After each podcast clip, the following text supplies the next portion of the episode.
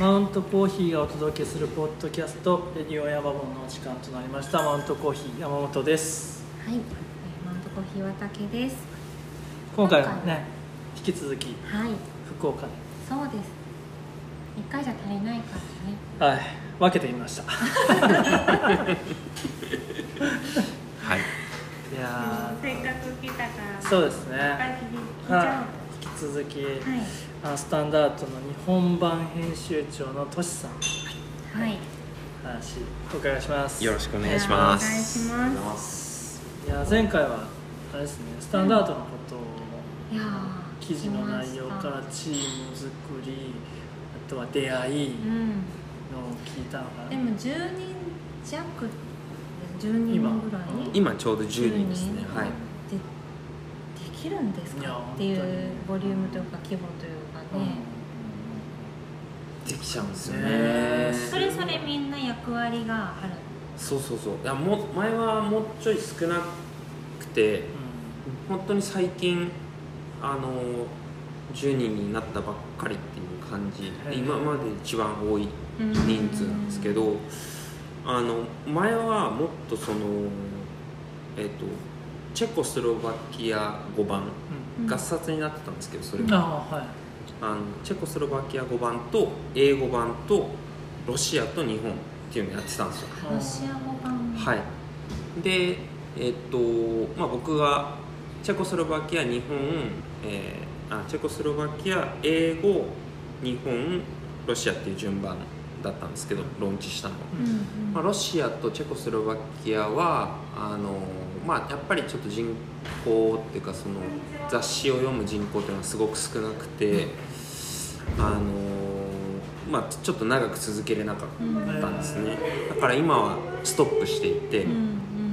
で英語版と日本語版っていうのだけをやってます、でまあ CEO のマイケルっていうのがいるんですけどコンテンツを考える、えー人がいてで、えー日本語版のチーム僕が編集長であと制作を担当してるゆくたけっていうのがうん一人いるんですけどであと去年から参加した、まあ、カスタマーサポートとか、うん。 customer experience を担当してるななこちゃんっていう女の子がいて3人であ日本のチームいるんですけど、うん。あとは英語版にもそのカスタマーサポートを担当する人がいてうん。であのコンテンツとカスタマーサポートをこうヘルプしてる人がいたりとか、うん。あとマーケティングを担当してる人がいたりとか、うん。うん。そんな感じで1人ずつこう役割が分かれていて、うんまあえーとイギリス、えースロバキアうん。ボスニア・ヘルツェゴビナうん。ジョージアうん。ロシアうん。日本で、えー中国北京ですね。に今メンバーがへえすごい、はい。グラフィックデザイナーの子は、えー、と北京。あえっ、と上海に移動した。上海に今います、だ違うのに、うん。とミーティングは何回かまあ重ねるわけですよね。うんそうですね、まあ、毎月1回あのマンスリーミーティングっていうのがあって日本はだいたい10時からスタートですね。夜の夜の。はいタイムゾーンがやっぱあるんで、うんすごいですあでも毎月1回だけじゃないです毎月1回です。えー、それでも進んでいくんですか、そうですね。もう全部あとはチャットですね。ああなるほど、はい。まああの one on one って言って、うんそのえー、とそれぞれ必要なう人とはあミーティングしますけん、ど、ズームとかで、全体的、うん、全体で集まるっていうのはその売上の報告だったりとか、うん。あと各チームメンバーの人からのそれぞれのセクションの報告うん。うん。うんみたいなのを兼ねてあとはそうですね。全体ミーティング で旬なやつ。旬のやつ。なるほどうんえーえじゃあその日本語版の編集長のこう役割的にはどんな感じ？役割ですよね。いや本当にね、はい。僕何してんだろうな。まあでも本当にちっちゃいチームなんでああの何でも嫌なんですよ。そのみんな一応応役割は分かれてますけど基本何でも嫌。ですよね。インタビューもされるし。うん最近はしないですけどもううんあのまあ一番初めの時はうん。全部やってたんで、うん。ああ一人で。はい。そうまあ翻訳は翻訳者の人にお願いしてましたけど、はいそれをプルーフリーディングで構成するのは自分だったし、うん。あの売るのも自分だし、ん。ウェブサイト作るのも自分だし、まあ、全部自分でやりますよ。ね人しかいないんだから。でもやっぱそれを経て今はそのコンテンツを一緒に作ってくれるもうライティングとか全て担当してくれるゆくたけっていうのがいて彼がいないと何もできないんですけど僕は、前の会社の同僚なんですけどね。うん。めちゃくちゃうんめちゃくちゃ賢いやつ誘って。そうそうそうそう、まあ、彼の方が先に辞めてうん。あのフリーでフォトグラファーとか翻訳者をやってたんですけど、あのちょっと手伝ってよって言ってうん。手伝ってもらって今もうフルタイムで働いてますけど、うん、なのでまあ昔からの仲っていうのもあるし、やりやすい。彼とはまあ毎週1回、うん。あのミーティングをして、うんや今週やることとかっていうのを話したりとか、うん密に連絡取り合ってますけど、うん。まあでも本当全員チャットですね。全部チャット、あとはその、えー、とクラウド上にそのコンテンツマネジメントシステムみたいなのがあるんで、うん。まあ、そこであのと全て管理されてるって感じです、うん。業務の進行もそうだし、うん。 to do list とかも全てそこで管理するし、はい。であの連絡取りたい人をタグ付けしてそこでうん。その人とチャットしていくっていう、データのやり取りとかも全部そこだなん。で、英語版のこう制作とかにも関わってくるわけですえっと英語版の制作に関わることはほぼないです。ね僕が関わることはほぼなくて、うん。ゆくたけがその撮影とか、ああそうかそうか。うん、日本語版のコンテンツを英語にしたいとかっていうパターンもあるんで、そういうのはやったりしますね、あそうかそうか。でぼ僕の 僕の仕事でしたね質問ね。そう僕はだからその基本的にその全体をやっぱり見ることなので、あのその制作状況だったりとかをゆくたけとやりながら、あとまあコンテンツを考えたりするのももちろんゆくたけと一緒にやっていくんですけど、あの誰をインタビューしようかとか、うんあのどういうトピックがいいんじゃないかとか面白いんじゃないかとか、そういうのは話はしますし、うん。あとはマーケティング寄りのことが結構 day to day の仕事だと多いかもしれないですね、うんなんか、うん、あのまあ、スポンサーさんとの今日話だったりとか、どういうふうにこう雑誌を売っていくのかとか、あのまあ、あとはイベントとかもそうだし、うん。えーかな、でそのカスタマーサポート側のあの奈々子ちゃんとそのミーティングして、えー例えばどういうふうなこうフィードバックがあったとか、じゃあそれをどういうふうに還元していこうかとか、それをどうコンテンツに結びつけていくかとかマーケティングの方に結びつけていくかみたいなのをこう僕が全体を見て判断していくっていうような感じですすね。ごいですね。でも3人でそれをやっていくっていうそうですね。結構まあびっくりされること多いですね。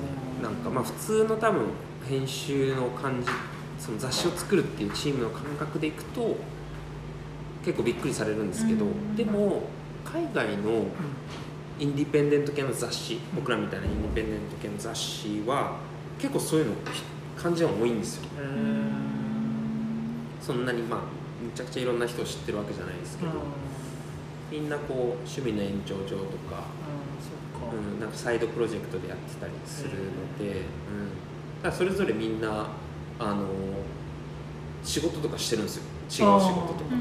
ダブルワークみたいそうそうそう。まあほぼほぼそのコアメンバーみたいな僕たちは、そのフルタイムで付きっきりなんで、なかなか難しいです。僕はだからお店自分で運営してたりとか、そうですよね。そうそう。そうとかそのうちのそのコンテンツ考えてるルークは、ロンドンでそのコーヒーショップの経営にも携わりながら、自分でメンズウェアのあのインディペンデント雑誌を作ってるんですよ。あのうちのクリエイティブディレクターがキリルっていうのがいるんですけど、うん。彼モスクワに行って、うん。彼とそのルークが全然別の インディペンデント雑誌を立ち上げてるんですよ。へバレットっていう。だから僕は逆に彼らがどんな時間割で動いてるのいやか本当っすね。ありえないですけど。うんでもやっぱそのそういうこうそれぞれ自分たちのやりたいこととかがあっての、やっぱあのスタンダードへのまた還元だったりうんインプットとかっていうのがあるんで、いいっすよね、うん。そう。いういやなんかめちゃくちゃいいですね。なんかめちゃくちゃ夢ありますね。夢？あの多分またやりたいことが今日いただいたお話でいや出ちゃうかごいもしれないでですきるんけどだって思うんですね。いやだって勇気をもらいます、ね、勇気もらいますね。はい。ですかいやだって普通に考えたらですよ。コーヒーショップの運営するっていうだけでめちゃくちゃ忙しいと思うんですね。やることいっぱいあるし。やばいっすよね。え。コーヒーショップやることめっちゃありますよね。めちゃくちゃあるし。それをみんなみんなスタッフに任せてるわけでもないじゃないですかでそれをやりながらこのスタンダードの日本版の編集長できるんだっていうこれはみんなみんなに夢を与えますよ。ねだからなんていうかあのテンポテンポ感だったりとか、うん。物事の決断してうん。動かすっていうのが、そうね。その3人の、うん。なんていうかないいテンポ感いやそうだと思います。逆に3人だからはい。こう進めていけるっていうのもあるっうん。ぽいなっていいキャッチボールなんでしょうね、そうですね。まあもうみんな僕以外みんな優秀なんですよ。本当に。で大もう本切です当にね。いやみんなすごいなって思うぐらい優秀なんでなんかそれはありがたいっすよね、うん、であのーじ結構やっぱ仕事はしてますよ。僕は。うん。働く時間はやっぱ長い。うんあのーただあんまり仕事とも思ってなくて楽しいから逆に問題はやりすぎちゃう。うんうん。こ凝りすぎちゃったりとかしちゃってどんどんどんどん眠る時間が短くなっていくみたいうん。な、あーよくないんですけど、うんなんでそこは僕のまだまだまだ全然課題ではあるんですけどでもやっぱあのまあ時間割で言うとあのまあ子供が2人いるんで、幼稚園に今2人とも行ってて、で、まあ、子供を送り出した後あの朝だから8時半とかからあの4時半まで家で家のこととか仕事スタンダードの仕事をやってます。うん。うんえー、なるほど。でその間このバスキングコーヒーっていうお店春日原店は僕の妻うん。が、11時オープンなんで、うん。10時からここで妻が働いてオープンしてで子供を4時半平日ですね。あ平日の話ですね、うん。はい。平日はそれで、はい。で4時5時までに子供を迎えに行かないといけないんで、うん。4時半で妻とスイッチして、うん。僕があとクローズまでやるんですよ。7時なんですけど、うん。うん。なので普段は僕はあの3時間ぐらいしかお店には立ってないんですけど、うん。うん。あのえっと朝の時間とかにリモートで例えばインスタグラムとか、うん。あとはなんかフライヤー作ったりとか、うん。あのえっていうのは僕が遠隔で全部やってます。あここの。はい。お店の。お店の。なので結構その役割分担をしていて、働く時間はまあ短いんですけど平日はそんな感じ。で僕はに家に帰ってうん。8時とかなんですけど、うん。子供たちとご飯食べてお風呂に入れたりして、うん。で、まあ、9時とか9時半とかうん。に寝てで、えー僕はその10時からチームとミーティングしたりとか、12時ぐらいまで働いてるから、うん。まあ日によりますけど、うん。うん。でそこから寝ればいいんですけど、ん。ネットフリックスとか見ちゃうんですよ。なんでよ。いやそれもやっぱりなんかインプットしないといけなくて、なんかそのやっぱりこう新しいもの本を読んだりとかうん。っていう時間にうん当てたい。そうですね。それがないことにはねそう。そうなんですよ。だからそれも自分の楽しみでもあるし、うね仕事だけだとなんかそのバランスを変えちゃうから、うんそうそう。疲労とは別のとこうんで、そうなんですよ。ネットフリックス見ちゃう。の、とか YouTube とか見て昨日も夜遅くまでフリースタイルのラップバトルみたいなのずっと見てましたけど。そういうの好きなんですけど。ずっと見てて。だから別にインプットしたいっていうわけではなくて単純に自分、まあ、ストレス発散だったりとか、うん。あわかるな。まあ、ある関係しないものにあそうそうそう。あなんかっていうだからあれだ俺めちゃめちゃ忙しい時にずっとあの携帯で漫画読むっていう。そうもう本当もう漫画大好きなんで漫画とサウナでやっぱ気晴らししたりとか映画映画見たりとか。でまあ本本を読むっていうのは結構なんかそのインプットみたいな感覚あるんですけど、うん。あのまあ本当本とかその隙間時間に読めるように必ず持ち歩いたりしてて、うん。寝る前にちょっと読むっていうのはやってますけど、えで週末は、えー、と1日だけ土曜日、あのフルで出てます。朝から夜ー、まあで、えー。はい、だから大体週土曜日はいることが多くて、で日曜日はもう家族で休み、うん。あの妻も僕も休みにしてます、あの家族の時間がなくなっちゃうと困るんで。そうですでそれが、えー、とこのお店をオープンする時のうちのオーナーの榎原との、まあ、一つの約束でもあって、まあ、そういう時間がなくなっちゃうとやっぱりサステナブルじゃないよねっていうのはもう彼もすごく心配してくれてて、なのでそこは例えば榎原がここの店に一人で立ってくれたりとか、えはい、ーあのチームにあのスタッフの子がまあいるんで、あのその子に立ってもらったりっていう感じで、え日曜日は回してるって感じです、だから木曜日が休みですもんね、木曜日ですはい、えー日曜日休むっていう選択肢はなかったんですか？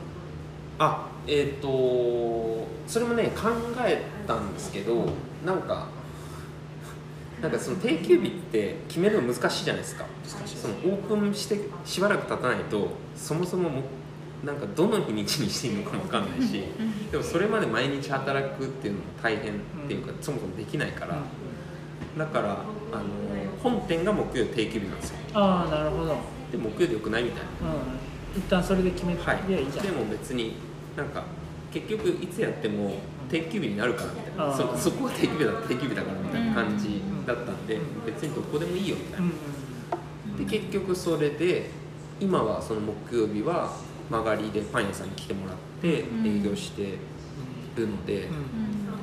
あのちょっと違うあの定休日ああるようでななくなったんですけど、うん。まあ、僕らは別に出出てないんで、うん。スタッフは。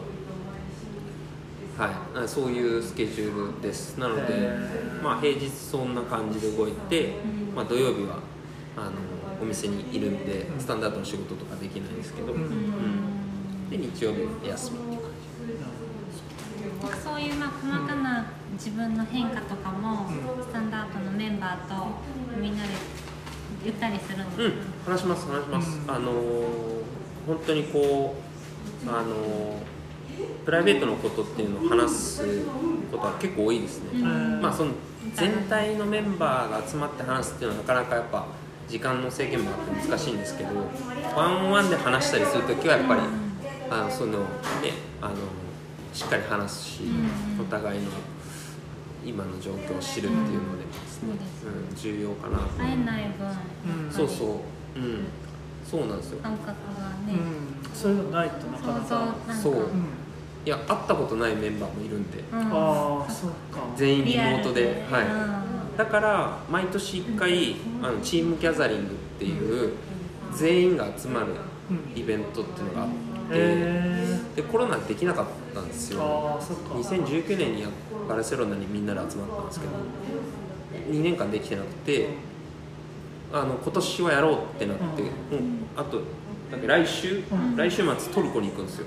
えー、トルコめっにちゃいいじゃないですか。その場所はどうやって決まるんですか、トルコはええっ、とそのうち結構そのロシア人のメンバーが多いんですねクリエイティブディレクターもロシア人だしグラフィックの女の子もロシア人だし。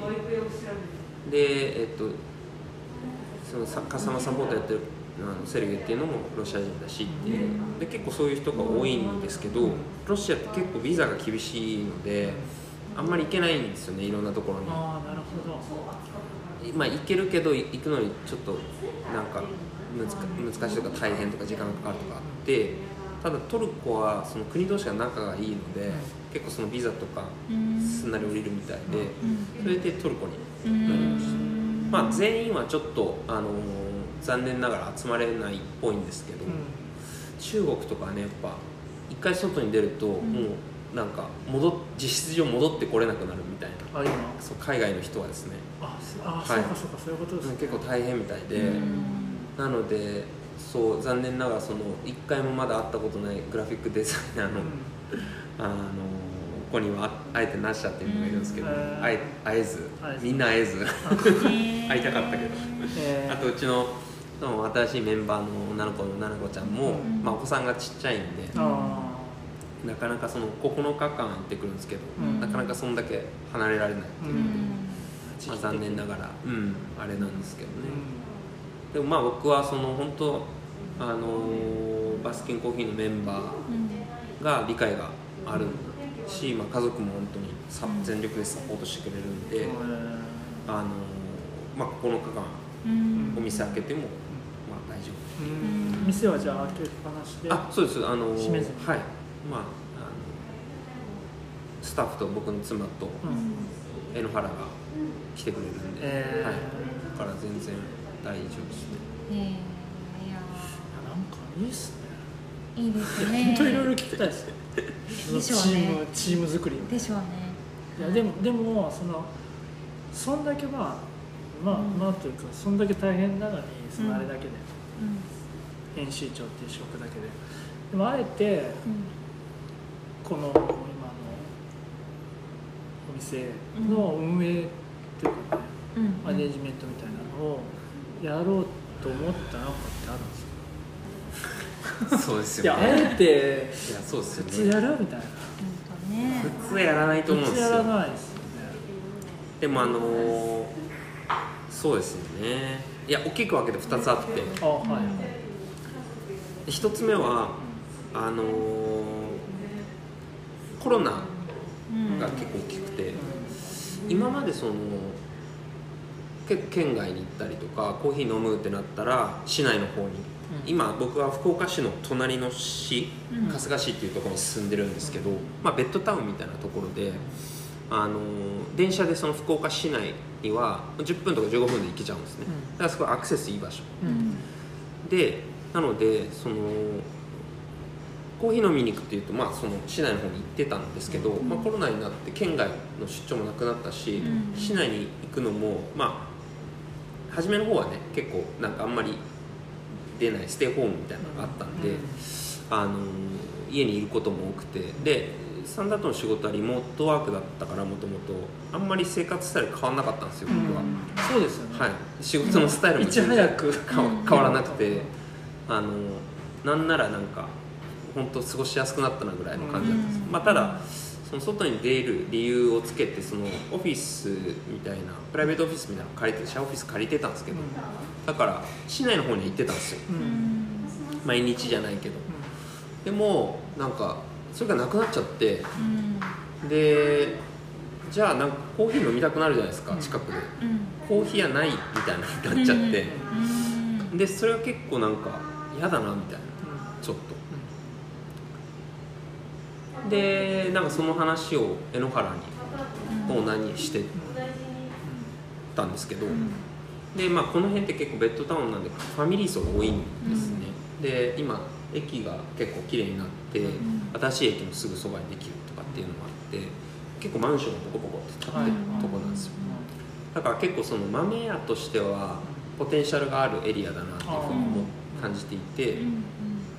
まあそういう話をしてたら「えじゃあやる?」みたいなやる「いやお前がやりたいんなら別に。本気やったらやろうよ」みたいになって「えいややろうかな」みたいな。っていうのがまずなんかストーリーとしてあるんですけど、えー。もうもう一個その理由があはあるって言ったんですけど、うん。あまあもう一個っていうのかな。まあそのタイミング的に、まあ、コロナになりました、はい。こうその地域に目を向けるようになってそのコーヒーがあったらいいなっていう話からそのこうお店をやるっていうアイデアが出てきたんですけど、まあ、子供うんが下の子が幼稚園に行くっていうタイミングにもうん。あの重なって、うん。僕が働く僕だけじゃなくて、うん。その妻も、うん。あのまあ、働きに出ようとしてたうんタイミングだったんでう、ん。えやる？みたいな。なんか、興味あるならやる？みたいな、やる？みたいな感じになったんで、うちやろうかみたいな。なんかタイミングは良かったっていうか。そうなんですよ。なんかそこが結構きいですかね、うん。あいや今ねあともう一個ね話そうとしてたことを完全に今ポンって抜けちゃったんですけど、えっとえーあそうそう。でその、まあ、コロナになってその外に行かなくなった。っうんうんていうことで時間ができたんですよね実は、うん。今までスタンダードの仕事で例えばなんかのイベントに行くってなると1週間潰れちゃうとか、うん。あでその間仕事が止まってて、まあ全部自分でやってたから、なかなかそのし仕事たまるとまた大変じゃないですか、うん。大変だみたいな、でもその県外に行くこととかなくなるともう家でずっと仕事もできるしすごいライフスタイル的にこうなんか時間があるなみたいへな でなんか週末とかも時間めっちゃあるし、なんかーできんちゃなんうかできそうだなみたいなうん。時間があると。うん。でまあさっきの話ですよね。うん。まあ結構コロナかコロナがもう一つの大きな理由っていうした方がいいのかな。で時間がもうできたし、うん。その地域に目を向けるようになったし、まあそのタイミングで家族というか室本家のその,、うあのサイクルっていうのでうん。子供を、ん。タイミング的にうん。えーでもなんかでコロナ禍逆に出すのをこうなんてなんていうんですか戸惑いじゃない。ね厳しいお店もある中でですからね。ね。そうなんかそれは、うん。あのやっぱバスキンコーヒー自体が、結構郊外の方に本店があるんですよ、はい。はい、でえっ、とまあコロナ禍でまあうんそのそんなにこう影響を受けてなかったっていうとなんかちょっと声高に言っていいのかよくわかんないですけど。そうですでもまあその郊外のとこっておおむねなんかそういう印象があって他のコーヒー屋さんと話してたりとかする中でまあ例外とかもたくさんあると思うんですけど、うん。大変だったとこっていうのもあると思うんであれなんですけどあのやっぱ皆さんこう結局地域にとどまってると行くとこなかったりするんで、うん。コーヒー屋さんとか行き行きますよね。うん。近くにある。うん。だからなんか豆のなんだなんだろう家で飲む豆とかの量も増えてるし県外からもみんなそのステイホームしてるから。はい。そうそうそうそう。だりね。だからオンラインの注文とかも増えるし、だからそのなんか郊外の方は結構こう地域の人がうん。なんかある種お客さんが増えたぐらいなんか感覚が。コーヒー屋っていうのがまた良かったですね。そうそうそうそう。ただ飲み屋とかねとかじゃなくて。じゃなくて、うんだからなんかそのそういうのを見てるんで、まあ、うちのそのオーナーは多分ここの地域春日原という地域にそのポテンシャルを見たんじゃないかなっていう、うん。僕はその時全然そういうのは分からないんで、うん。そのベッドタウンだからファミリーが多いからぐらいの情報しかなかったですけどやっぱ街歩いたりとかそこにいる人とか、まあ、そういうのを見ると、うん。まあ、イメージが湧いてたんじゃないかなっていうふうに思いますけど。広島から見るとやっぱり福岡カフェは多いし、ん。素敵なコーヒー屋さん多いなって印象だけど、はい。やっぱそれは博多とかに集中してる市内の方にやっぱ多い感じですかね。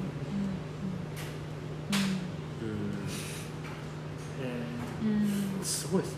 ねとはいえねあ、まあ、時間ができたっていうのが大きいわけですね。でもこうすごくこう理想的な組み合わせじゃないですか、雑誌作ってカフェしてお父さんして。うんむちゃくちゃいいですむちゃくちゃいいと素思います敵です。しかもこれねはい。逆だからで逆というかその順番だからできるんじゃないかっていう。なるほど。勝手に思った。あら。あのカフェのオーナー カフェやりながらはい。雑誌作りってなるとはい。超ハードル高いんじゃないかと思うんですよね。でもそれすっごいわかるかもしれない。それは先にねどっちが先だったかっていう そうそれはね割とあるかな今ちょっと聞きながら思ってたんですけど。自分が自分に照らし合わせて。そそっち側ですかね、コーヒー屋が先で、そうですね。だ最近に作っ雑誌とか作ってれば、うん。そのあ空いた時間ってことはないですけど、うん。その中でカフェのできる範囲って決めれるじゃないですか。はいはい。自分の動ける範囲これだからうん。まあ営業時間これだしここまではできるけどこれ以上はできるねみたいなのを決めれるのではい。先にそっちをバーってやれることやっちゃうとなんか手が開かないんですよね。なかなか、まあまあそうか。もしれないやれることっていくらでも出てきますもんね。そうなんですよ。お店やってると。そう。でお店にやっぱり集中しちゃうと、うん。そこでできること全部やりたいなって思ってしまうので、はいそうなったらいやうん。人をまたじゃあ雇わないと次うん新しいことできないねみたいになって来るんですよ、もう本当そうかもしれないですね。うんで今その話話しててもう一個の理由を思い出しました、うん。うんもう一個全然違う理由があって、うんあの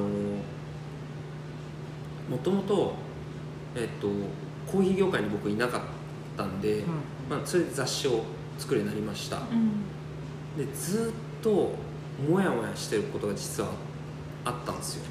でそれはあのコーヒーのこと何も知らんのに、うんうん。偉そうやなってずっと思ってたんですよ。我ながら。そう自分のことを。え。編集長ってただの肩書きなんででなんかでもそのスタンダードみんな面白いとかって読んでくださるじゃないですか。でそのなんかなんていうんですかね。僕みたいな人間がそういうふうに言われるのがすごく恥ずかしかったしなんかすごいとかなんか雑誌を作ってすごいとかスタンダード。本当面白いですね。いや作ってるのは英語のチームだしなみたいな。まあ日本もコンテンツももちろんありましたけど、僕はなんかその後からチームに入ってる人間だしあーとかコーヒーのこと知らんけどコーヒーの賃金の話したりとか、サステナブルなことをしないとまあダメだよねとかそういうの問題提起したりとかするわけじゃないですか、でも実際やったことない人間が言うほど説得力ないものってなくないですか、机上の空論的なね、はい、でもそれは多分雑誌として成り立ってる成り立ってるかあるから、うん。みんなそのあなんかいいいい理解。別にそこに目を向けてないですけどう僕がそのそういうバックグラウンドがないってこと自体、まあ、気にもしてないと思うんですけど、んうん。でも僕の中ではそれがすごくあって。えでで時間ができたとかそういういろんなタイミングがあった時に後押ししてくれたのはやっぱそこのあなんかこここで僕がやってたらその雑誌としてもっと説得力が出るんじゃないかなってちょっと思ったんですよね。ーうん。うん。でその、まあ、雑誌としてっていうよりか、まあまあ、自分のためなんですけどほぼなんか僕があんまりこうなんていうのかな。なんかその自分がそういう言うあのポジションにいないとか思わなくて済むんじゃないかなって思って。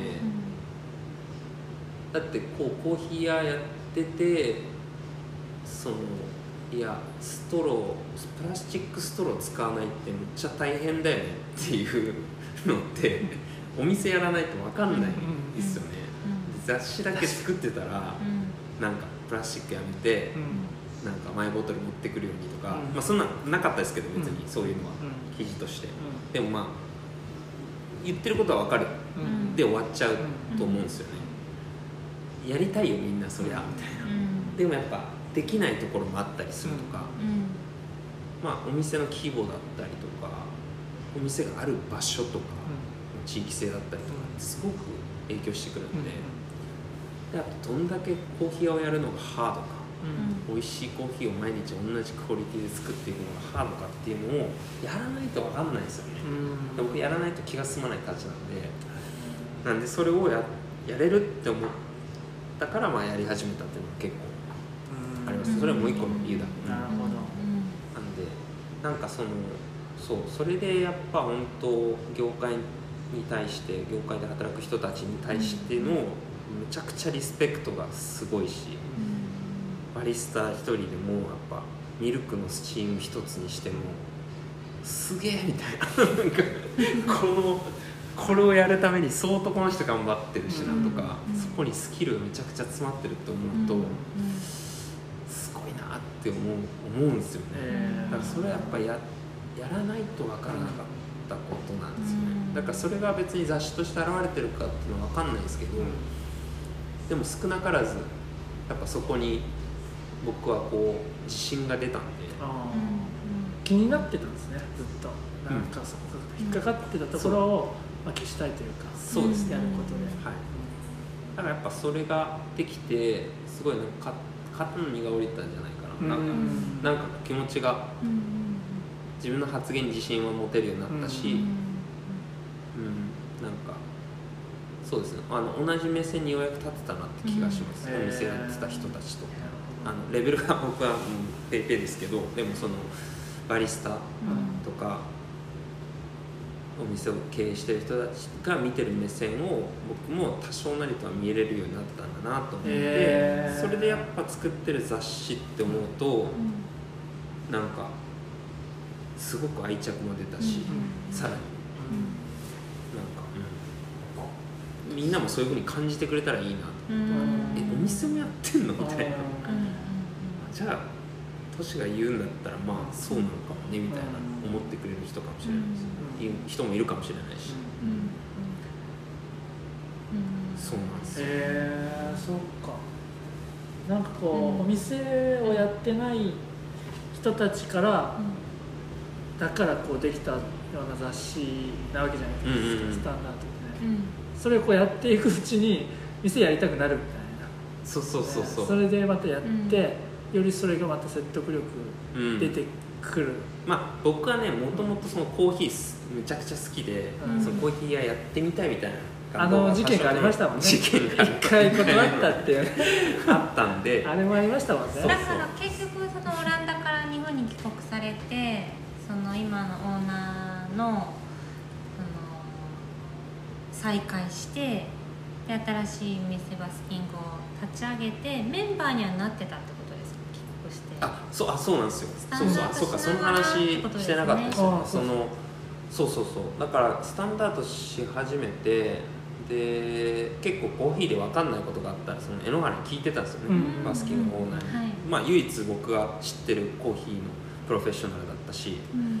日本でこれってこういうふうに言うとか、うん。うん言葉の書き方とかですね、業界で言うのみたいなとかなんとかもそうだったんですけど日本に帰ってきてからさっきと同じ理由でやっぱ何にも知らないっていうのはちょっとダメだなと思って、うん。たまにそのバスキングで働かしてもらってたんですよ。あへえ1ヶ月に1回とか2ヶ月に1回、うん。へゆるキャラみたいな感じでたまにいるみたいな服を着て。誰 やでそう。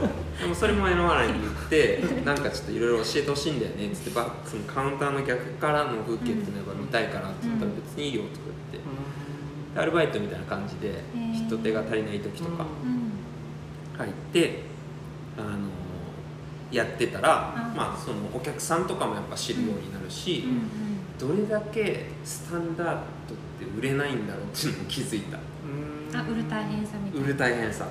なんかその春日原店もやっても本当に思っさらに思ったんですけどそのスペシャルティーコーヒーって何ですかっていう人ばっかりなわけで、そういう人たちにスペシャルティーコーヒーのコーヒーカルチャー雑誌ですって言ったところではみたいな まずコーヒーそんなに興味ないし あの本なんか読まないしですよねみたいな。だからそのスペシャルティーコーヒーが好きな人とかコーヒー結構飲んでる人がようやくこうパラパラ見るぐらい雑誌なんで、確かあこんなに遠いんだと思ってその売る売るっていうところまでの行為が。それはなんかやってみてすごく肌で感じてこんなことを僕はコーヒー屋さんにお願いしてしまってたんだなるほど。って思ったんですよ。それが実はその今この夏からスタートしてるショップサブスクリプションっていうのにつながってるんです。ねなるほど。なるほどようやく出てきましたね。ようやく出てきてそんな話してなかったです。そうです。その話をもう聞きに来たと言っても過言ではないです今回は。いやつながりました。もちろん。いいんですか聞きたいです。行きましょうはい。そうつながった。そうまあショップサブスクリプションっていう新しい、はい。えーとまあ、定期購読サブスクリプションの形なんですけど、うん今までは、まあ、本当によくあるメーカーが、えー販売小売店にあのプロダクトを卸して販売する。うん。なんか僕らの場合だと雑誌を、うん。えーコーヒー屋さんに卸してはい。そのコーヒー屋さんがそのプロダクトを売ってうん。利益を得るっていう、うん。まあそういう普通のビジネス。そうです形。あの僕たちもうん。購入させてもらってますよね、はいありがとうございます。はい。いやいや。そういう形ですよね。そう。そういう形。ただやっぱ雑誌の、えー、と業界本の業界、うん。まあ今ねあの本屋さんもやられてると思うので、うんあのその取り次ぎがいてとか、うんうん。その雑誌を、えー雑誌じゃまあ、本を一度自分たちで買い取りするのか委託なのか、いろいろあるじゃないですか、はい。出版業界うん。はいで僕たちのスタイルは、えー、と直販なので取り次ぎを通さない形、うん。で、えー直接本屋さんとかコーヒー屋さんにうん。雑誌を買い取ってもらうっていうスタイルなんですね。であの買い取りの場合当然その買い取る側にリスクがありますよね。あの例えば1万円払って10冊ゲットしました。でそれを2000円1冊で売るとん。5冊は売らないうん。と元が取れない。そこからようやく利益になるじゃないですか。はい。でそういうスタイルでやっていてであの創刊当初2年ぐらいは本当にその掛け率がすごく良くなくてもうコーヒー2杯ぐらい売った方が 利益になるんですよ。雑誌なんか売るよりでその別にそのいらないじゃないですか別に。その利益を求めてみんな販売してたわけじゃないんですよ。スタンダードっていう。のは、うん。それはきっとそのコーヒー業界をこう代弁じゃないけどコーヒー業界を表してたからみんなこれ面白いからこれよ読ん読んだ方がいいよみたいな風な本当純粋にみんなファンでいてくれて販売してくれてた。うんだってコーヒー2杯売った方が利益になるんだから 雑誌なんか売る必要ないんですよね。もちろんそこにはお店側からすると、えー器具とかの間に一冊本とかがある方がバリエーションとしてこうん。ういいとかうんあると思うんですよね、うん。手に取ってもらうとか。うん。あると思うんですけどその売れなかったら在庫になるし、マイナスになるわけで続けれないじゃないですか、でまあ掛け率を随分良くして本当にもう5掛けとか6掛けとか、そういうので販売するように変えて。でまた2年ぐらい3年ぐらいかなして今っていうとこなんですけど、結果あんまりその取り扱い店っていうのが伸びなかったんですよ、ずっとこの5年間通じて。もちろんずっと買ってくれてる人もいるし。で僕らやっぱ本当気になったのはそのやっぱ一回買ってはくれるんですけど、なかなかそこも次に続かなかったりとか、今まで買ってくれてた人が突然買わなくなったりとか。でまあそれ仕方ないとは思いつつもやっぱそのお店とかにたまにこう出張とかで行ったりとか、うん。まあ、福岡にもその取り扱い店さんいらっしゃいますけど行くとやっぱバックナンバーとかがこう、うん。シェルフに残ってたりして、で本屋さんじゃないんでやっぱコーヒー屋さんとかってそういうの売りにくいんですよね、本屋さんやっぱ並べて書籍スペースもたくさんあるし、なんかコーヒーのキャンペーンとかするとそこにこう一緒に並べたりしてまたブーストできたりするじゃないですか、販売できたりするんですけど、そもそも本買いに行きますしね。そうそうそう。うんでコーヒーは別に本買う場所じゃないし、うん。さっき言ったようにそのコーヒーを本当にやっぱ知ってる人とか興味ある人じゃないとまず手にそもそも取らないしとか。でその棚のスペースってすごく限られてるし、店舗スペースがですね。でそう考えた時にやっぱり一番こう一番最初に排除されていくものではあると思うんですよね、お店の中で僕らの雑誌って。それでもやっぱ買い続けてくれる人っていうのがいる中で、そのバックナンバーとか余ってるのをお店で見るのがすっごい心苦しくて申し訳ないなと思ってるのがずーっとあったんですよ、うん。それももやもやもやもやしてて、で、あのまあこのコロナ禍で例えば紙の値段とかすごく上がったりとかして、輸送費とかも高くなったりして日本でまあいろいろ考えて日本で印刷するようにして輸送費費用を減らしたりとか、うん。まあ、二酸化炭素排出を減らすためうん。のし取り組みだったりとかで日本で印刷するようにして、うん。ただまあ価格がどうしても上がっちゃうんで、雑誌の価格とかも上げたんですよね、この8月でそのタイミングであのやっぱ店舗でこう販売していくのっていうのはすごく無理があるな。リスクを皆さんに背負ってもらうのはあんまりサステナブルじゃないなっていうふうに思ってでコーヒー屋さんなんかそんなにこうたくさん利益が出るビジネスじゃないっていうのを重々に知ってるので。なので僕らがリスクを取るスタイルにどうしたらできるかなっていうので、このショップサブスクリプションっていうのがん生まれて、うんそれはまあまあアフィリエイトっていう成功報酬型の、うんあのスタイルなんですけど、うん。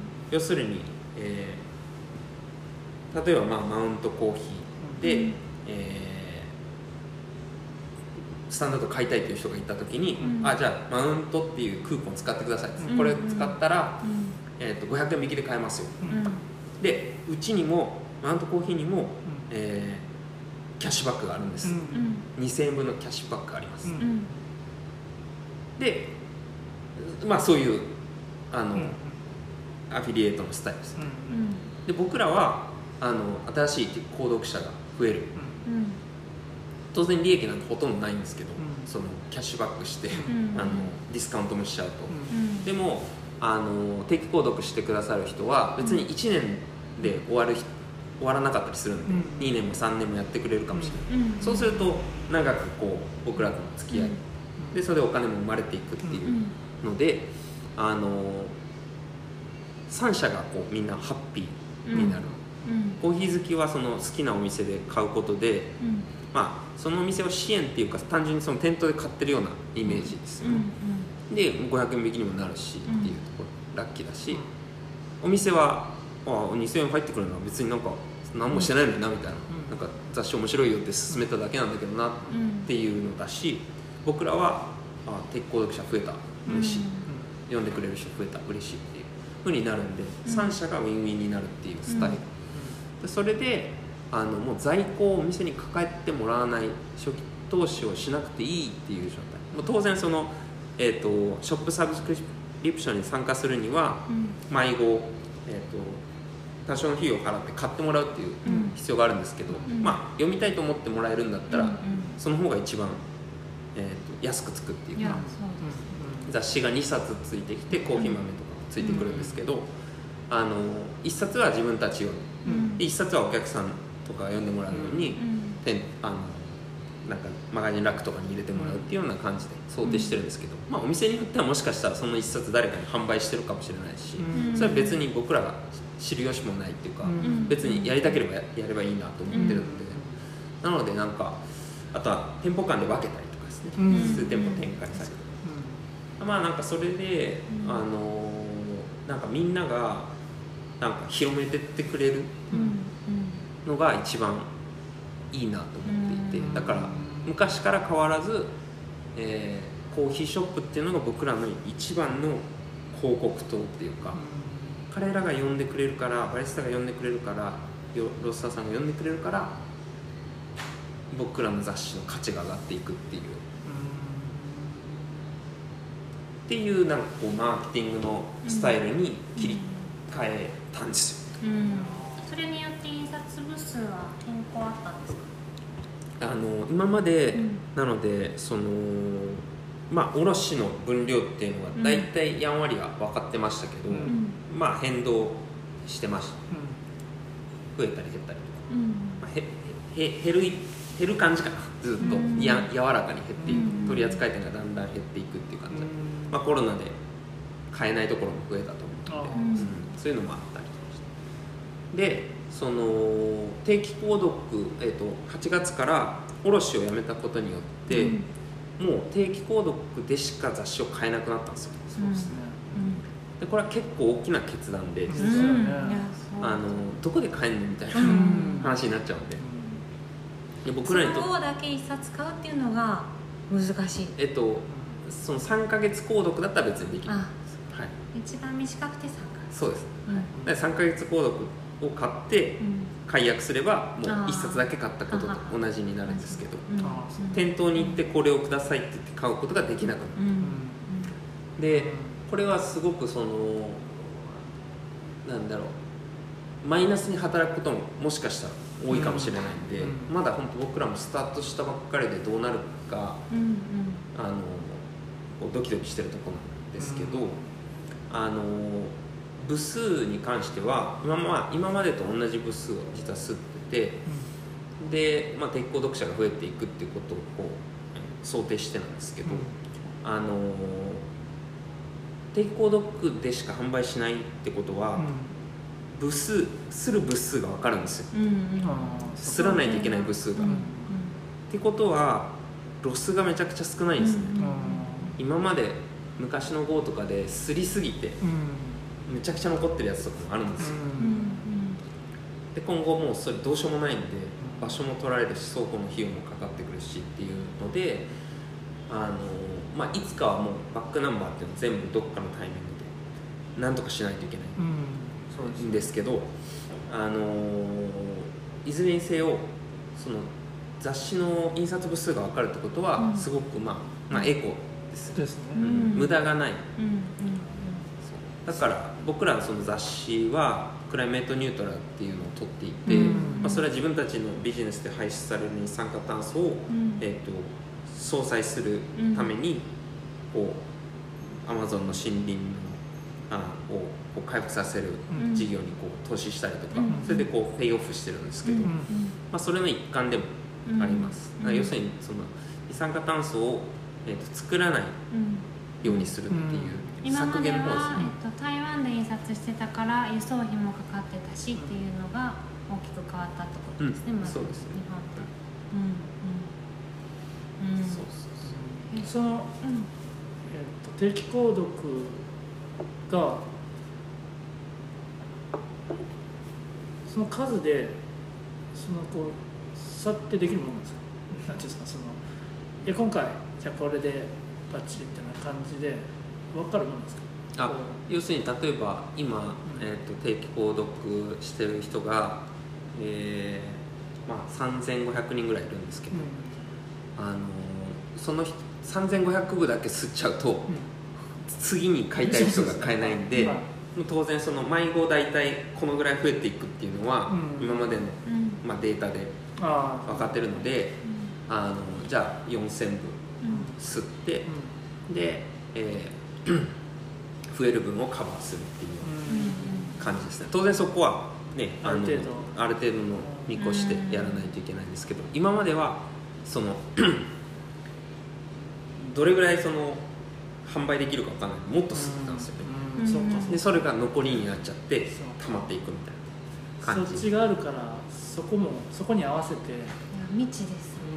そうそう。でまあその取り次ぎとか通してやってるその出版雑誌とかですね。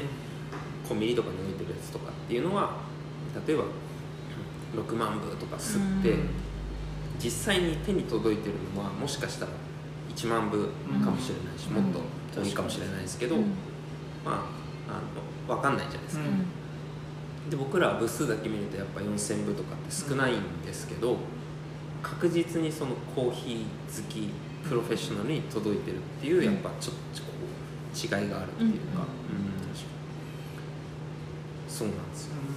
これはそれはあれなんですか、その日本語版だけじゃなくて、うん。英語版も全てそういう形になったってはい。英語版も英語版の方が先にえっ、とはい。あのサブスクリプションオンリーの雑誌にうん。なりました、あそうはい。それは同じような課題を経てってことですか？もちろんあのスタンダードとしての課題だったんで、うんはい、まずは英語版の方でそううん。スイッチして日本語版は、まあ、あのホールセールは意外にこう、えっと、海外版に比べると良かったんですよ。うん。実は。ふ増えてはなかったんですけど、うん。あのなんか英語版ほどそのダメージを受けてないっていうかコロナですごく減っちゃったんで英語版の方がで一回やめたものをこう再スタートって難しかったりもするし、う みんなこうビジネスのスタイルが変わってるところ結構多かったんで。うん。ですかね。でそうそう。なのでまあなんとなくこう想像は英語版の方のトレンドでうん。見れてたんで、そうですね。ん。いやその価格が上がるその分減るうん人がう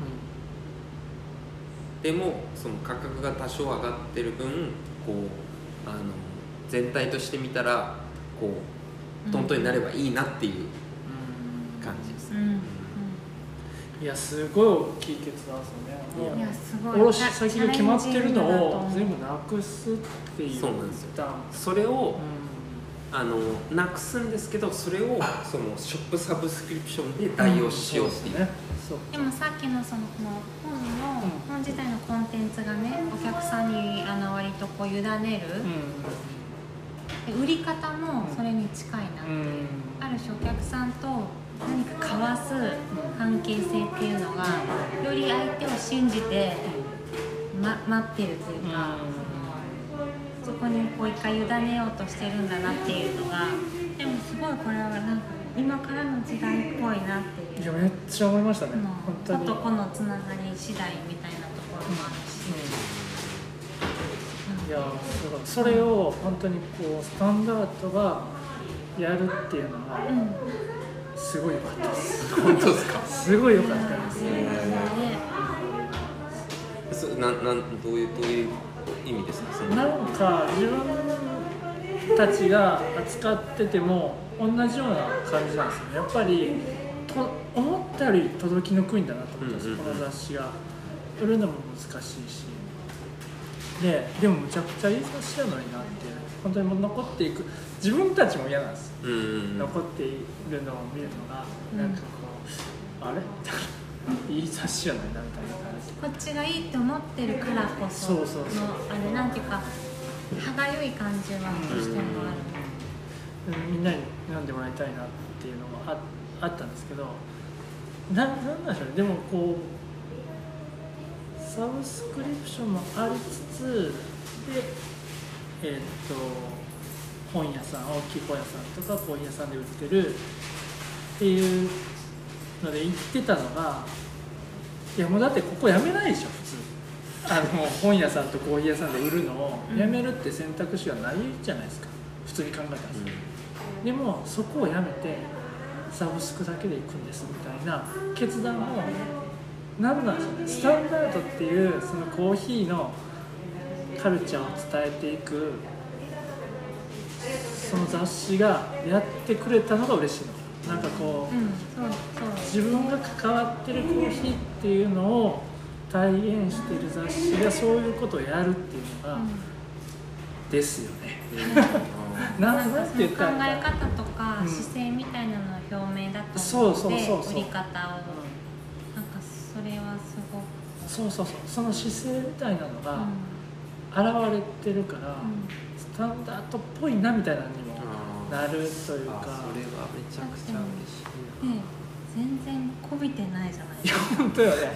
それはめちゃめちゃあるわ。対局を行く売り方みたいな。好きな人を買ってくれるでしょみたいななんか、うん。だしこの定期購読で定期的に届いて読むのがうん。すごいその親和性がある媒体だと思うんスタンダードってと一回読んで終わりじゃなくて噛めば噛むほど味が出る的なあの雑誌だと思うからなんていうの知る人だけ噛みしめれるみたいな部分もあるし、はい、ななんかねあのコーヒー屋を体現したいって言ってたじゃないですか、うん。あれにもつながる気がする。やっぱコーヒー屋とかカフェのあり方として、まあさっきも言ったこびるとかこびないじゃないかもしれないけどそこにあって好きな人がやっぱりそこに行くっていう。お客さんに合わ感せるんじゃなくじてね。そうスーパーとかで売ってる豆とは違うっていうのはお客さんが選んでくれるっていうのがうん。コーヒー屋っぽくもあるまああーそれ面白いっすねそんな話でも確かにそうかもしれないですね、うん。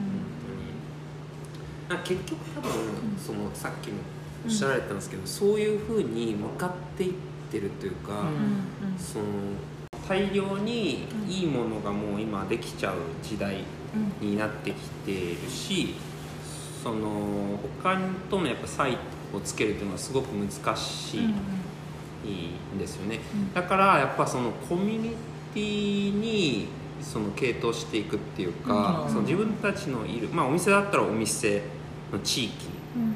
だし僕らは読者っていうコミュニティがあるのでそこにあのなんていうんですかその人たちに向けたその価値を提供していって一つのそこのなんか経済エコノミーをそのコミュニティ内で作ってしまうっていうような感じ、うん。でそれをやっぱやお店をややり始めてすごく思うようになったんですけど、うんなんかその結局半径2キロぐらいしかやっぱお客さんって来ないんで、うんたまにもちろん県外とか市内の方から来てくれますけど、まあ、月に1回来る人と毎日来てくれる人ってやっぱり違うじゃないですか、あのお店としての重重要度というかうん。お客さんの、なのでやっぱそのコミュニティの中でいかにその人たちが楽しんでもらえるのかっていうのを考えていく。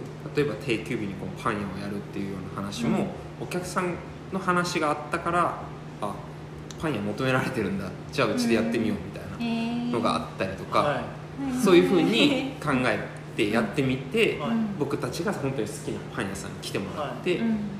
やってる、うん。でそれでたくさんそのパンを求めて来てくれる人がい。て、はいそこにコーヒーを飲んでくれる人もいるんで、うん。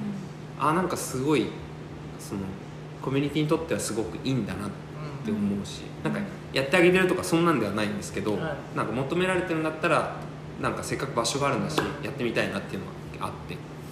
で本当にこスタンダードもそれとうん似てることをややろうと思っていてそのやっぱこう僕らのコミュニティって読者でやっぱそのコーヒー屋さんとかプロフェッショナルとコーヒーラバーのネットワークっていうのがやっぱり一番僕らの強み。部数は少ないかもしれないけれどもコーヒー屋に行ったらあるよねとか、あのなんかいいコーヒー屋に行ったら大体あるよねみたいなとか、うん。っていうふうに思ってもらえるってことがすごく重要でそれは雑誌としての価値をめちゃくちゃ上げてると思うんですよね。どこのコンビニでもあるではなくて、いいコーヒー屋さんに置いてあるはうん。雑誌。だからみんなやっぱバリスタになったらじゃあ読もううん。とかなるしコーヒー好きだったらああそのあのバリスタさんとか読んでるんだったらあのお店に置いてあるんだったら読もうっていうやっぱそのそれがもうブランドになつながっていってるっていうところ。うん。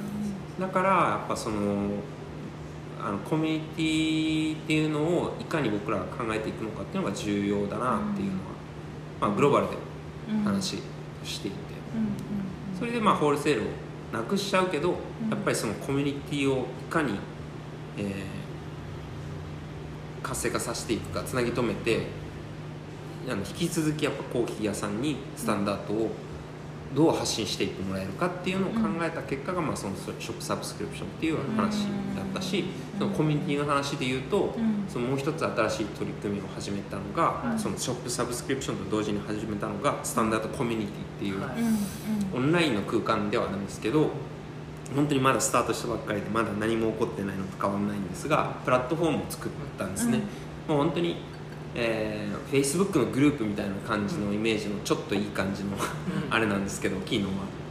あの読者同士がつながる場所。うんうんでこれはさっき言ったあのサブスクリプションこう雑誌のサブスクリプションでコーヒーショップを体現してるっていう話をしたと思うんですけど、唯一抜けてる体験っていうのがあるんですよ。そのサブスクリプションの中に。うん。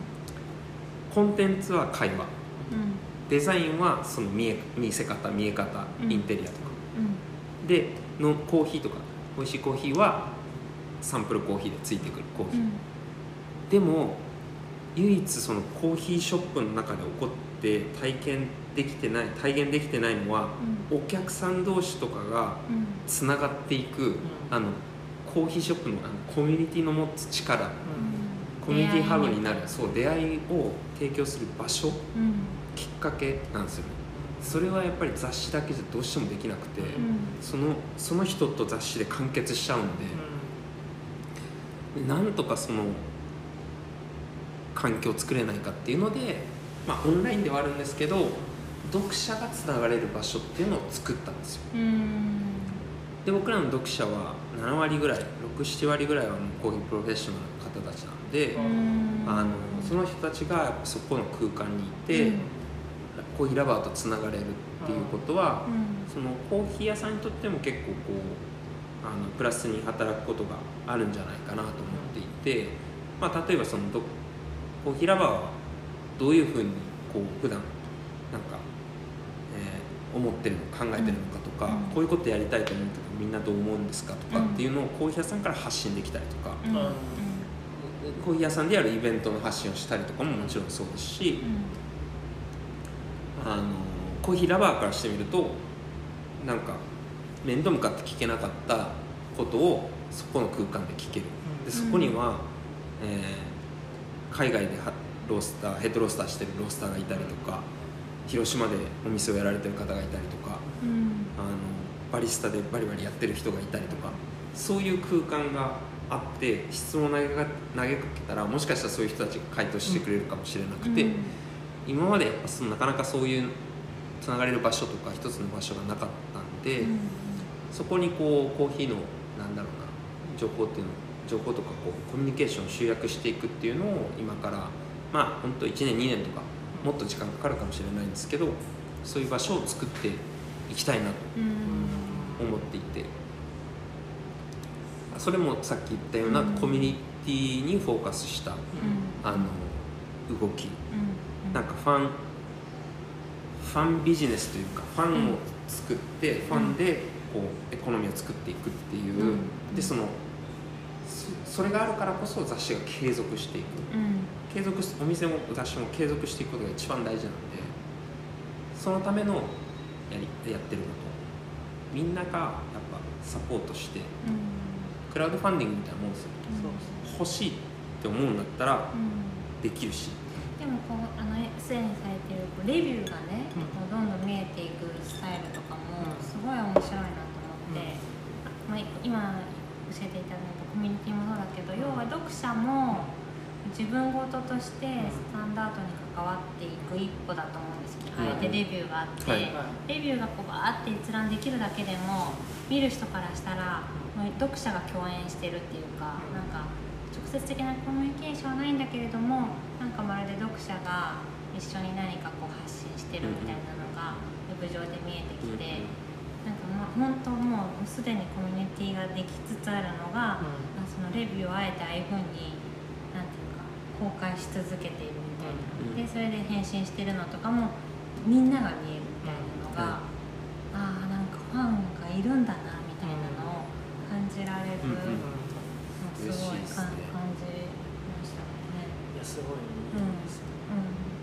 ああいうレビューからやっぱうん。僕たちはそのコンテンツのアイデアとかうん。うんテーマのアイデアをもらうし、うん。そこにやっぱこう生の声っていうのがうん。ある、だからあみんなこういうの気にしてるんだなとか、うん。今の全国にまあ読者、うんそん四まあ、その3500人とかですけど、全国にいてそのコーヒープロフェッショナルの人たちがそのそれぞれの地域で感じてることがそこで分かるって、まあ、あんまりないと思うんですよね、うん。SNS とかでやっぱ断片的には見れるとは思うんですけど、うん。だからやっぱそこをその一つ見える形で提供できるのは僕たちしかいないんじゃないかなっていうふうには思うし、うんそうね。なんかそういう場としてみんなが思ってそれを使い始めてくれたらコミュニティが勝手に自制してどんどん発展していくんですよね。だからみんなそこでトピックを作って例えば読者同士がミートアップする、うん。なんかコーヒー屋さんにみんなで行こうよとか、うん。勝手にそういうイベントを作っててほしいんですよ。うん。自分のためにいろいろ使ってほしい、うん。なんかうん自分のお店好きなお店を支援するための何かをそこで企画したり、何でもやっててほしいな、うん。で僕らはそれを全力でプロモートするからっていう、それが読者であると特権だし、それが一つの読者になりたいと思うモチベーションにもなると思うんで、なんかでも本当ああれですけどねうまくいけばいいなって思ってる。うまあれです。ようん。スタートしたばっかりなんで。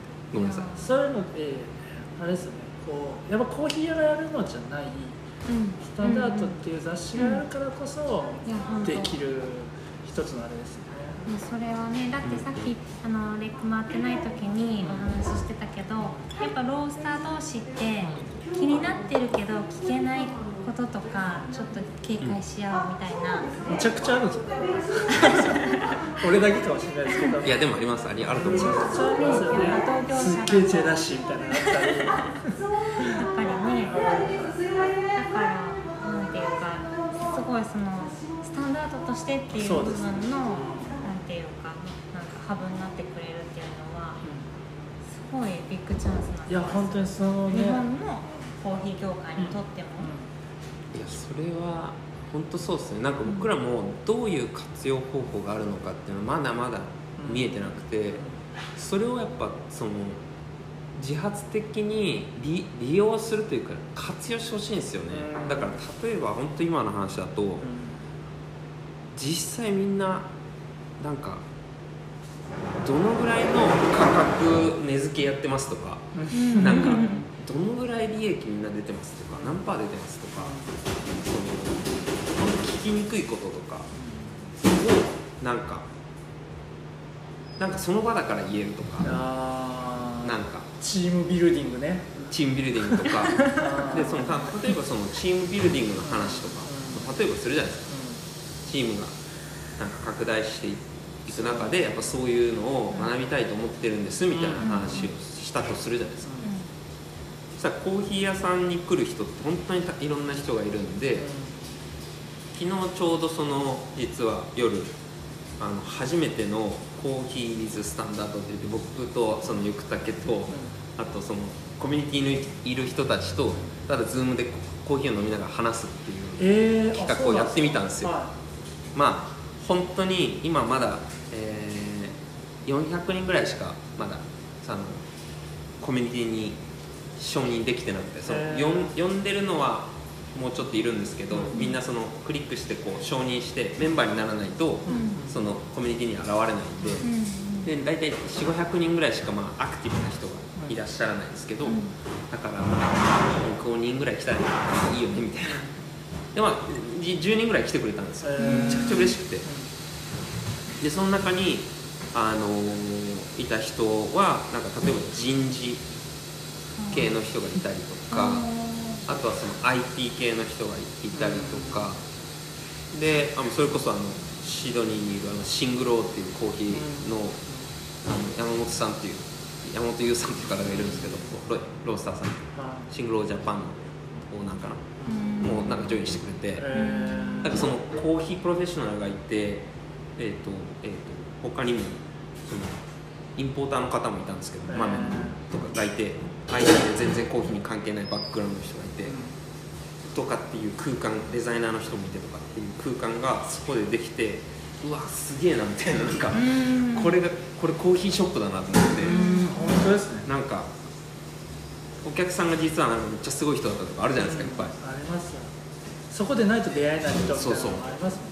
とか、本当になんかあの会話してたらめちゃくちゃ面白いんじゃないかこの人とか、ん。なんかすごい子育てについて教えてくださったりとかとあかー。いろいろやっぱあるんですようね、んお店だとやっぱそういうのがあるんですけどなかなかそういうのがね読者同士でつながる機会ってなかったんでこれこれだと思って、うん。もっともっとその人がこう活発にこうコミュニケーション取れるような空間になればなんかもっと可能性あるんじゃないかなっていうのをすごく感じていて、うん。うん。だからそのじゃあチームビルディングやるってなった時にその人事関係の人がこういう本がいいですよとか教えてくれたりとかうちのき会社ではこういうのやってますとか、うん。まあ本当いろんな企業に勤めてる方がいらっしゃるんで、うん。なんかそういうのをどんどんどんどんシェアしてうんもらえる、うん。でそれって多分すごいこうコーヒーの枠を超えてるんですけど、コーヒーでつながっている。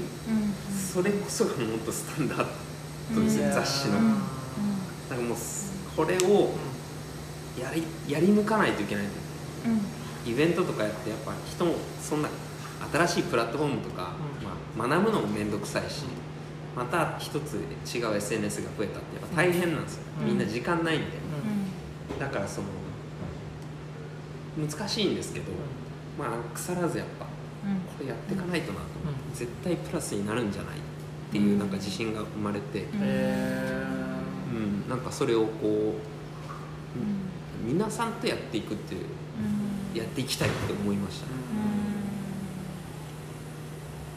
いいっすね。なんかこうスタンダードジャパンとしてこう思い描いてる何あるんですか？こうビビジョンというか、えーうんまあスタンダードジャパンとしてっていうよりかは、まあ、うん。スタンダードとして、うん。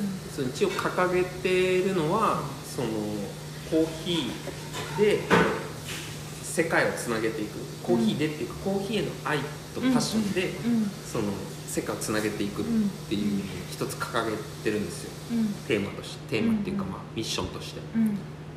でそれはそのあの情報としてこう産地と、ね、読者をつなげるとかもそうだし読者同士をつなげていくっていうのもそうだしうん。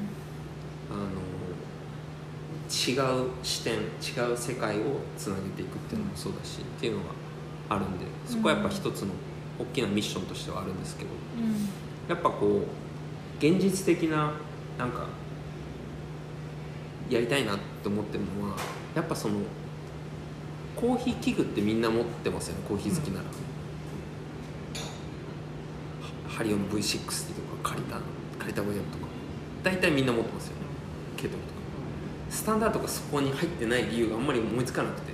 ああなるほなんかそのちょっとそれはこう高飛車に聞こえちゃうかもしれないですけど、ん。でもなんかコーヒー好きな人ならきっと楽しんでもらえると思うんで、なんかその一つの器具としてあなんか捉えてみんながこう手に取ってもらえるような雑誌になりたいなっていうふうに思いますね、なんかコーヒー人口ってむちゃくちゃいるじゃないですか。うん。めちゃくちゃいますだからそう考えると読者少なすぎるんですよ。本当に。ねなんか僕らのまだまだまだまだ全然その力が足りなくて広めれてないんですけどきっとやっぱなんかもっともっと興味持ってくれる人ってたくさんいるんで。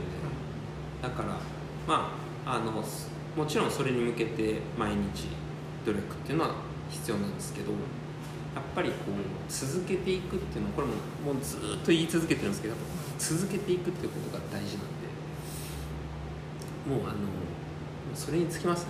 雑誌で雑誌だけじゃないですけど、うん。まあ、特にインディペンデント系の雑誌って、まあ、数号出て終わりっていうのは結構多いんですよ。はい。やっぱ続かないんで。最初だけっていうのもよく聞きます、初めのしんどいそうしんどい。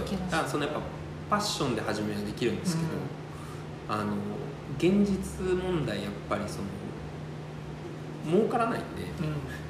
続けれないんですよね、うん。だからあの社用産業だしうん。紙だったりとかね、なのでその続けれないんですけど、僕らはまあ今5年間で英語版だともう7年間続けてこれてるっていう現現状があって、うん。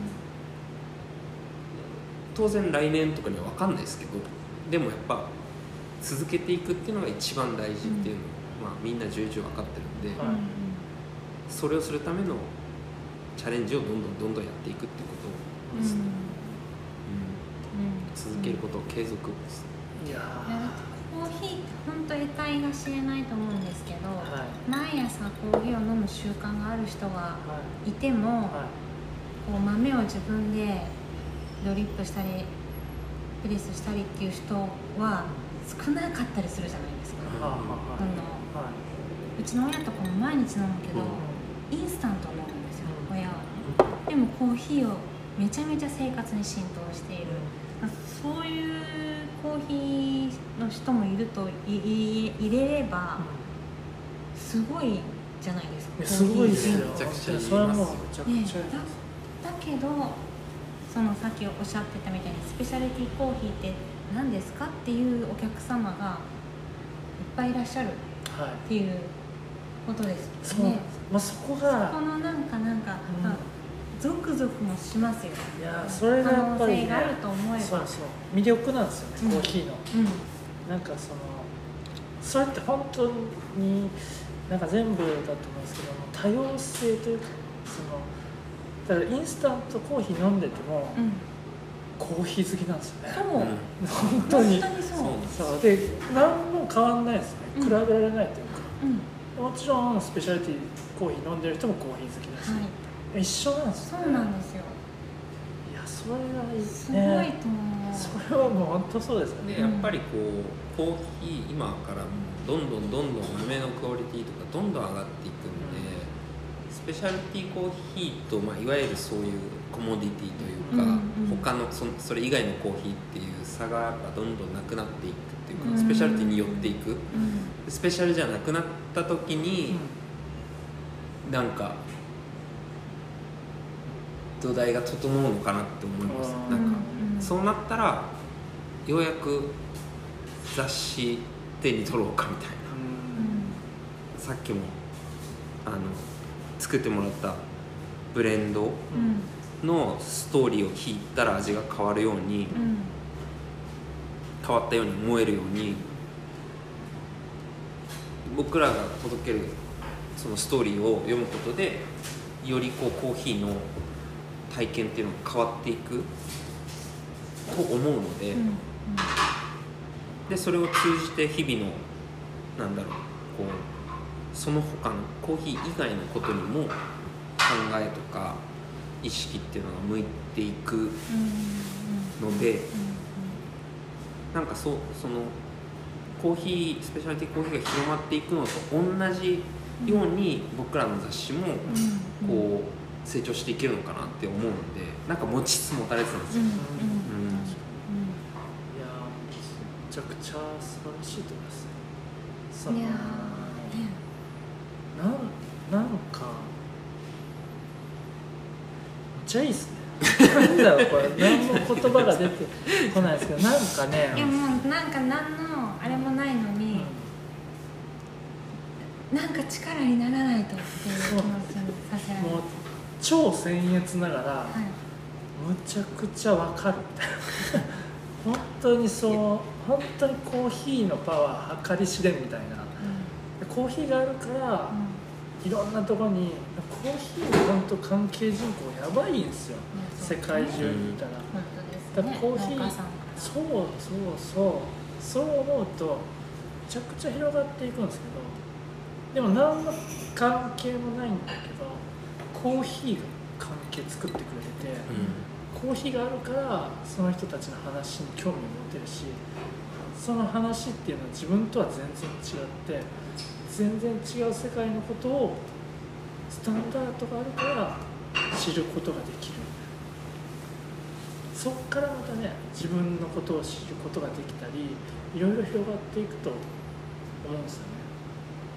それって超自分探しじゃないですか。いや本当そうですね。自分探しですね。自分探しなんですよ。もう本当にね今もう今も今まさにそんなとこなんですけど。テーマがねあそうですいやめちゃくちゃ面白いのがえっとあの前インタビューで「ミミーチュアバリスタ」であの静岡の伊布にコーヒー松葉さんっていうオーナーさんの話を聞いた時にあのコーヒーが好きになっててるっていうのをお客さんまあお客さんが話してたりとかなんか、まあ、最近これ飲んでうん。めちゃくちゃ美味しかったのにねみたいな話を話してるのを聞いて松葉さんが思ったのがあなんかみんな自分のことを好きになってってるなって思ったらしいんですよ。へえでそれ自分探しっていうのって今すごい似てるなと思って、うん。結局新しい自分を見つけてうんそれが嬉しくて人に話したりとかしてるんですよ。うんでも新しい自分見つける自分探しじゃないですか。だからコーヒーの味とかその体験を通じてみんなその自分を探してその自分を好きになっていってるっていうそういうことなんですね、うん。いやなんか今すごいですね高度なところでつながりました。いやーなんか。それがでも思いがそのスタンダードにはもう全部入ってます。いや入ってます。本当にそう。いや入ってたら嬉しいですしそうもつそうしたいなと思ってやってるんでみんな。読む人によって何にこうに何が触れるかうん。違うじゃないですか、でもそのチャンスをいっぱい散りばめてくれてるっていう気がすそうです。もう本当なんなら本当これ一番やりたいことですよね。ぐらいの。いやマウントコーヒーやめてもらってもちょっと。そうマジですごくいいです。よ、なんかあのねまあ今もうんうん、フリーペーパー。させてもらってるじゃないですうん。かだからすごいこいやもう。超先輩という感じがありますね。ういやつってもね、はい。い、やうちのフリーペーパーってやっぱちょっと毛色違うかなって思ってたんですけど、はい。今日聞いたらはい全くいやそうなんですよ。すごくなんていうか僭越ですけど。僭越なが僭ら越ながらいやいやいや。もう勇気をもらえる感じいやは本当に本当に。そして継続ね。たはい。継続。っていうのもすごいわかるし。いやー。いやなんか僕はだからすごいその今日見せていただいてこのフリーペーパー。うん。全く同じことやってるんだなっていうそのなんか仲間に会えたような気がしましたでそのあコーーヒーを長くやってる人うんがやっぱそこにこうたどり着いていくんだって思ってなんか興奮しましたね。なんかみんな同じような考えになっていくんだなと思ってうん。改めてですけど。それは思った。うん。でなんかコーヒーをやってなかった人たちがこの雑誌を作ったっていうのにうんすごい納得うん。したんだけど、本当自分たちがそれをやってるっていうことにもなんかこうなんていうのもう分かるというかうんコーヒーをやりずっと続けていくとどうしてもそれ以外に結構ここに行き着くのってなんてたまたま行けたなっていう感覚があるんですよね。